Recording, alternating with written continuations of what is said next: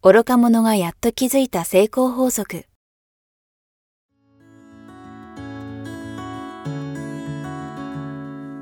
学校に行けない子供たちから、オリンピック選手をはじめとするアスリート、企業経営者、マネージャー、新入社員、メンタルサポーターとして20年間にわたり、講演、研修を行ってきた成田義則が、今と未来を変える人生哲学の話をお届けします。視聴者リスナーからの人生相談にもお答えします。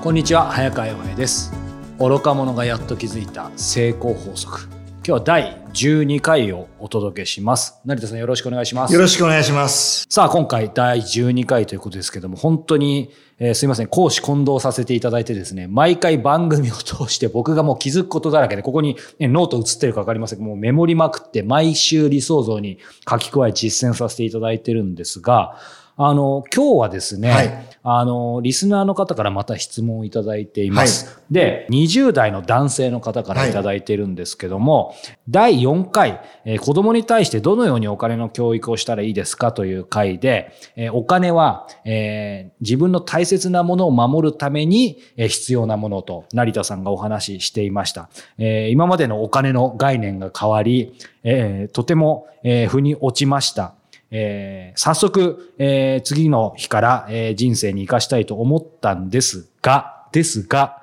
えー具体的に何をすれば、えーきちんとお金を稼げるようになるのか分かりません。えー今生活もなかなか、えーコロナ禍もあって不安定で苦しんでいます。えー具体的ですが、えーご教示いただけたら幸いですということでいただいています。これは結構、まあみんな多かれ少なかれ特に今あるんじゃないでしょうかね。やっぱり成田さんが自分の大切なものを守るためのものだよって言えてからすごく自然になって、だからお金大切なんでお金を好きになってもいいんだって思えたんですけど、やっぱりこの質問者の方あったように、本当にいろんな収入の不安定な悩みある方、例えばこの中でえー着せずして起業せざるを得なくなった人たちなんかもいると思うんですけど、大きなお金のえ概念は分かった。でも今日からある意味1円を稼ぐためにはどうしたらいいのかって、まあここのところ今日伺いたいんですが。はい。まず、やらなければいけないのは、は今ある仕事うにん。最大限の感謝をして、うん。精一杯努力することですね。感謝ですか？はいはい。もう仕事があることだけでも、いわゆる感謝をしないと、はいてか、今目の前にあるものを、はい。ありがたく、そして精一杯努力するっていう習慣を身につけることによって、さらにいろんなことが見えてくるんですよ。なるほど。今あるものではい不満で、なんかやりたくないけど、生きるためにしょうがないからやってるっていうやっつけ仕事になってしまうと、残念ながら人間成長ってないんですね。はい。で、お金も結局あなたの成長の度合いに応じてやってくるんですよ。なるほど。だから先に稼いで人が成長するんではなくて、はいはいはい。自分が先に成長して、それに見合うものがやってくるという考え方をした方が、はい。確実に収入は上がってくると思うんですね。本当そうですね。よくあの、うん例えばもっと収入くれたら俺もっと頑張るのにっていう人いますよね。はい。そういう人は収入上がりませんよね。これが本当そうですね。ですよね。うん今もらってる3倍返しだって、ね、半沢直樹じゃないですけど、はいねもう3倍返しだぐらい頑張って、ありがたくいただきながら、より倍返しで働く人っていうのは、はいやがてさらに収入って上がってきますよね。うん。それと同じように、まず対価の先払いが必要なんですよ。うん。でそれには、一つは、はい。世の中に対して、より自分が貢献できる分野はどこなのか。なるほど。はい。まずそこを模索するんです。はい。ただし、すぐにそれが分かるとは限りませんし、そうですね。その分野が必ずお金につながるとも限りません。確かに。なので、大切なのは、まず今あるものに最大限の感謝をしながら、はい。目いっぱい、要は倍返しで働くことですね。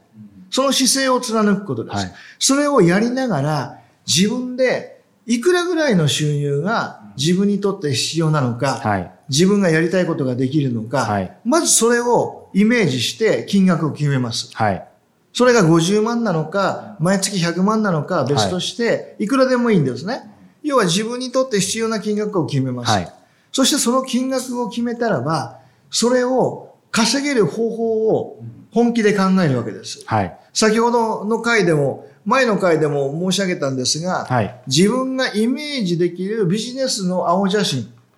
を、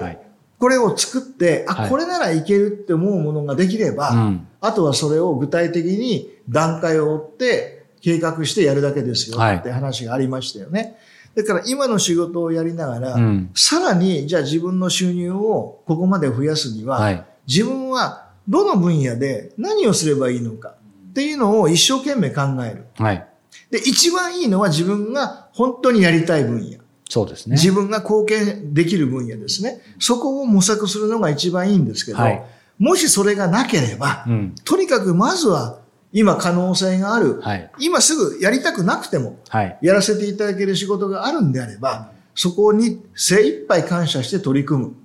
それをやってるうちに、必ずアイディアって浮かんできます。本当そうですよね。その代わり、紙に書きながら、要は、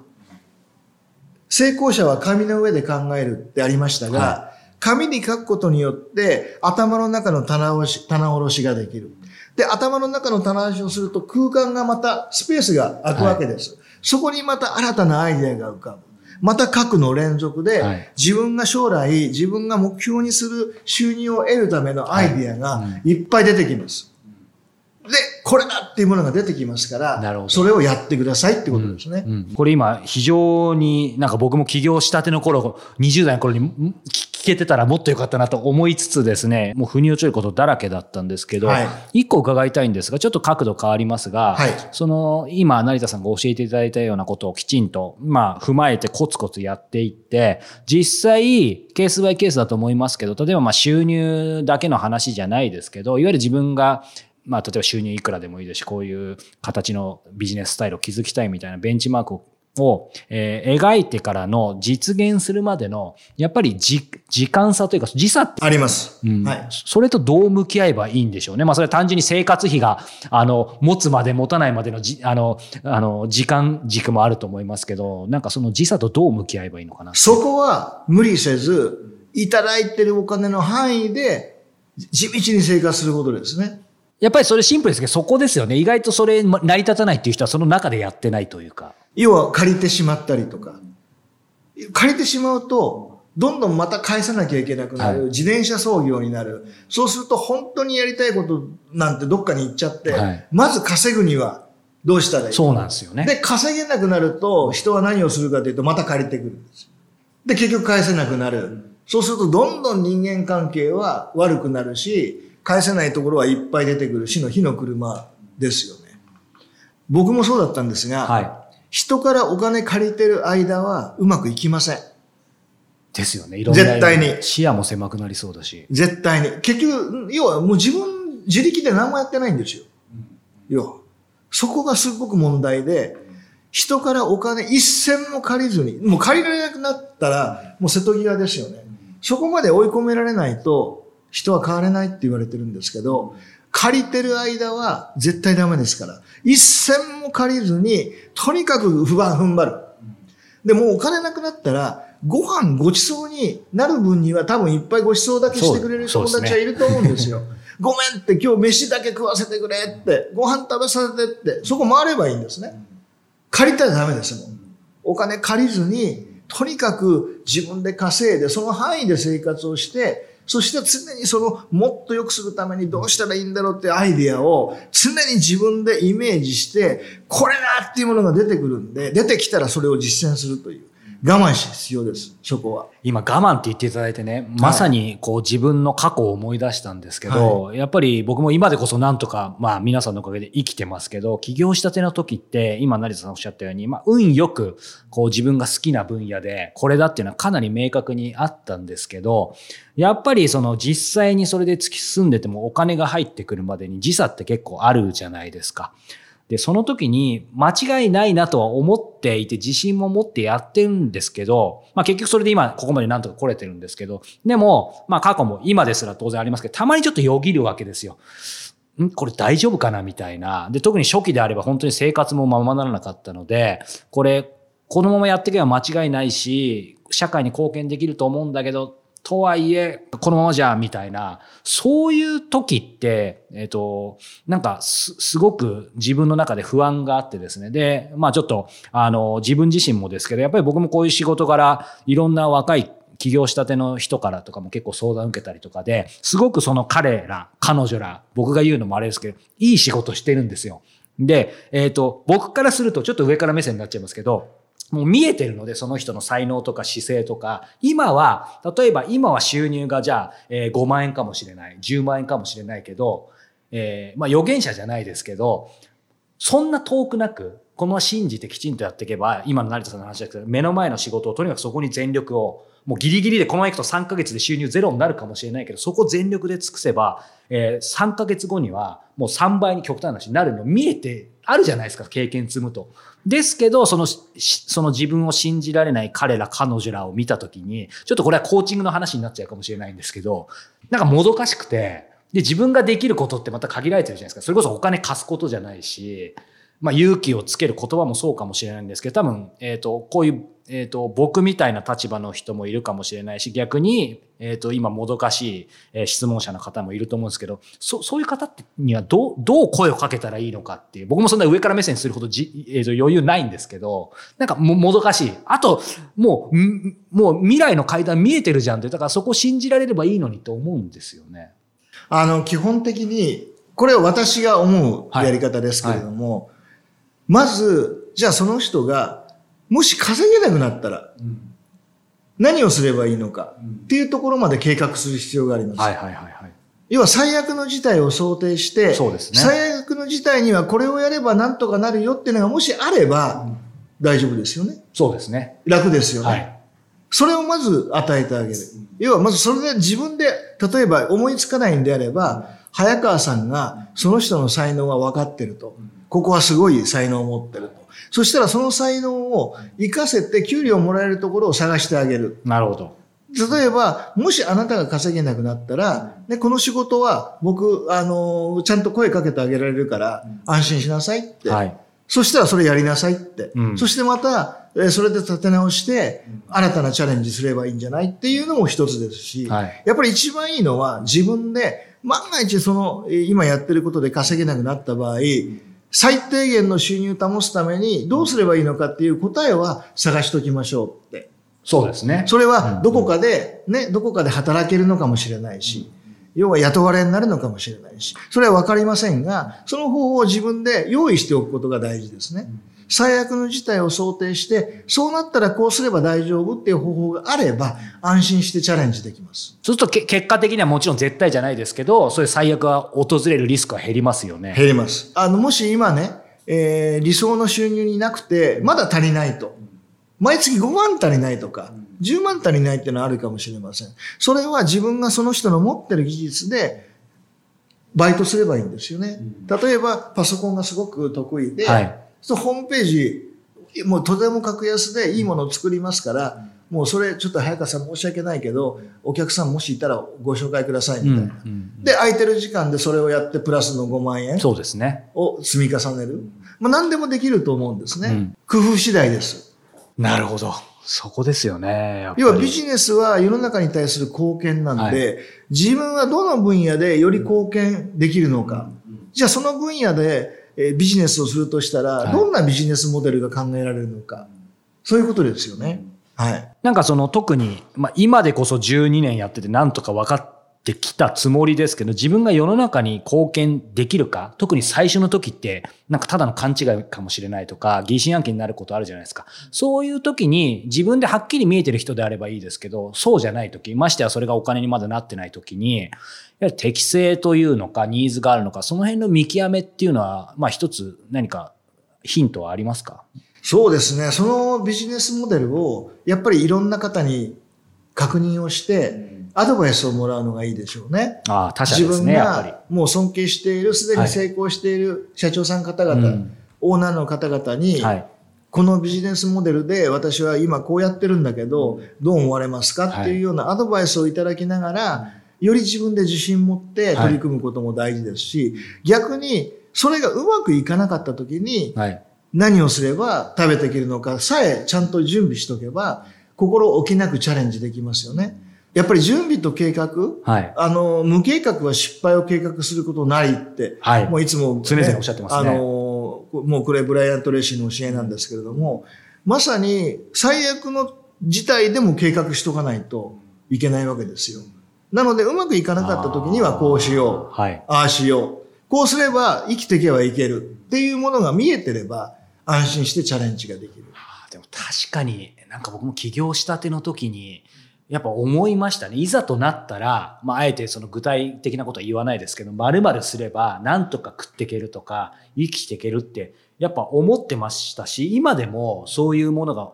いざとなったらみたいなのあるからやっぱりなんかさっきおっしゃった最悪を想定しておくと違いますよね。うんうんうんうん。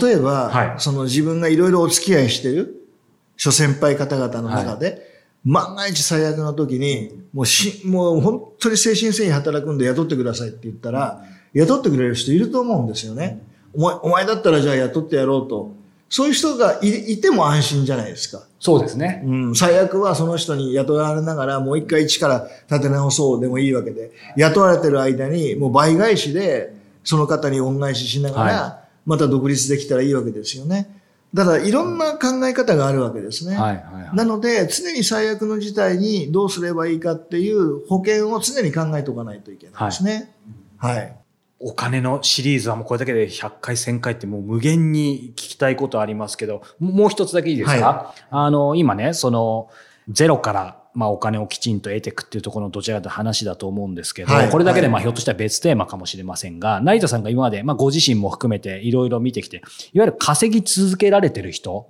とそうでない人の何か境目一つ挙げるとしたら何でしょうね？まず最初に、どんなビジネスモデルを描いてるかがすごく大事です。はい。まず、毎月毎月、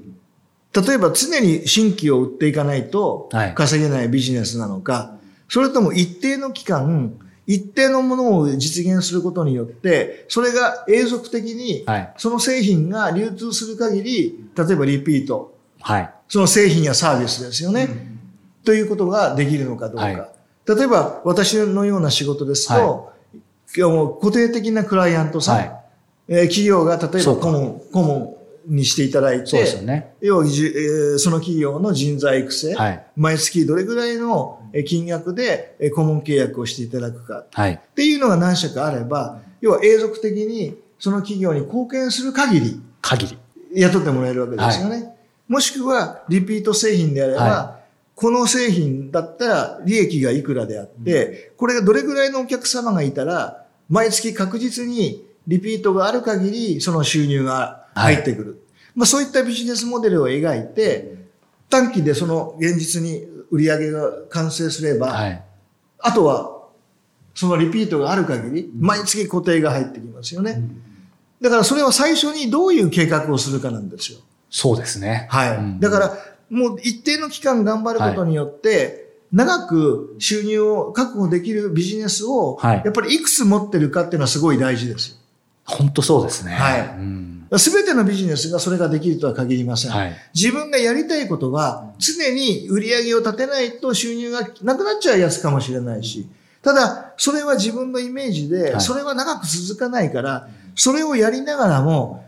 一時期頑張ることによって安定した収入が長く続くようなビジネスも同時に立ち上げないと将来苦しみますよね。だからやっぱりそこも計画性です。そうですね。どんな質の収入を得たいのか、はい。そこを明確にする必要があります。はい。ありがとうございます。今ね、その、いわゆるビジネスモデル的なところをきちんと教えていただいたんですけど、逆に、その、あえてですね、はいマインド的なところで、はいその稼ぎ続けられる人、そうでない人の何か違いあるとしたら何でしょうね。やっぱり自分がやりたい分野、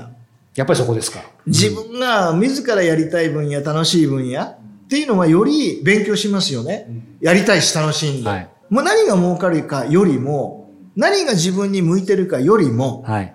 向いてる向いてないっていうのは、慣れたら必ず向いてるようになるので、はい初めてのものはなかなかね、慣れないので、向いてる向いてないよりも、やりたいことです。いや自分が。そうですね。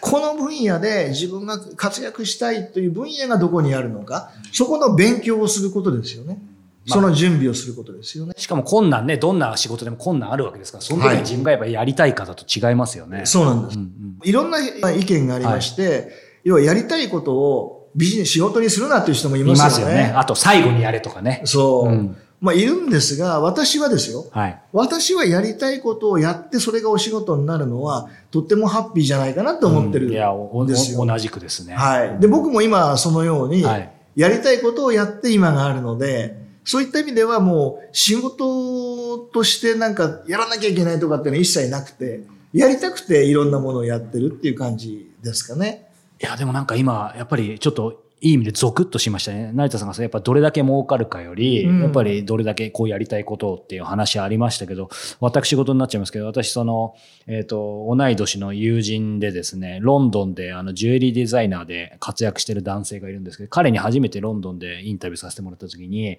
やっぱりどれだけ儲かるかより、どれだけクリエイティブでいられるか、クリエイティブな環境を作れるかを、だけを考えてると。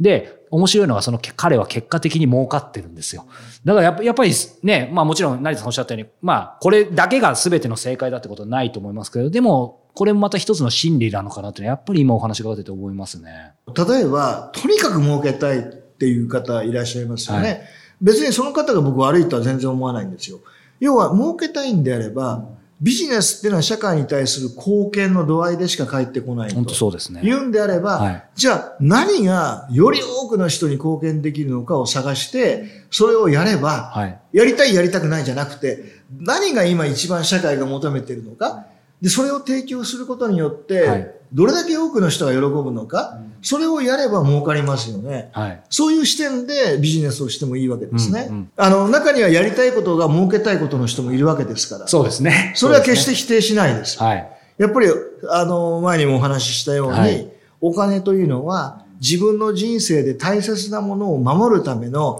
一番大事なものがお金ですから。はい。だからお金まず稼ぎたいって、それは全然 OK なんですよ。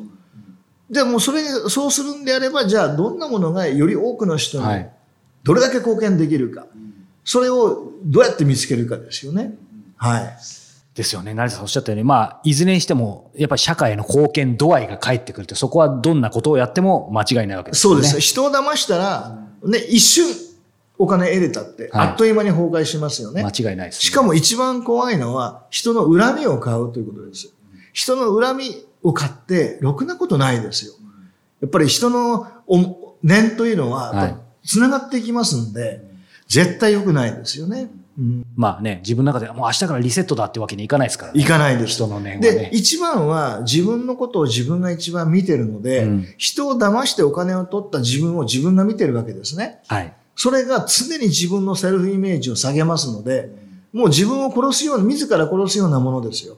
よ悪いことをしてお金を稼いだ自分を自分が一番見てるわけです。はい。いいこと一個もないですよね。はい。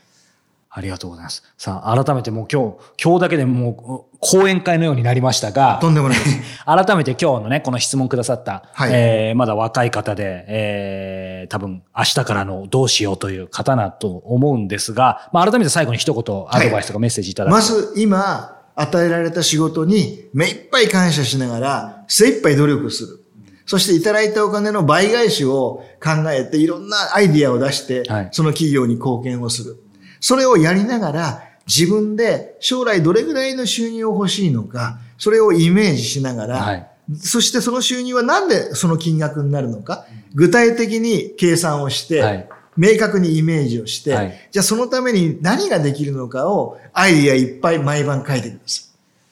やはりそこですい。ね。はい。はい。ぜひ一緒に実践していきましょう必ず現実にできると思います。楽しみにしています。はい。さあ、えーこの番組では皆様からの、えーご質問ご感想を引き続き募集しております、えー詳しくは番組の概要欄説明欄に URL がございますのでそちらからどしどし、えーご応募くださいということで今日は第12回をお届けしました成田さんありがとうございましたありがとうございました。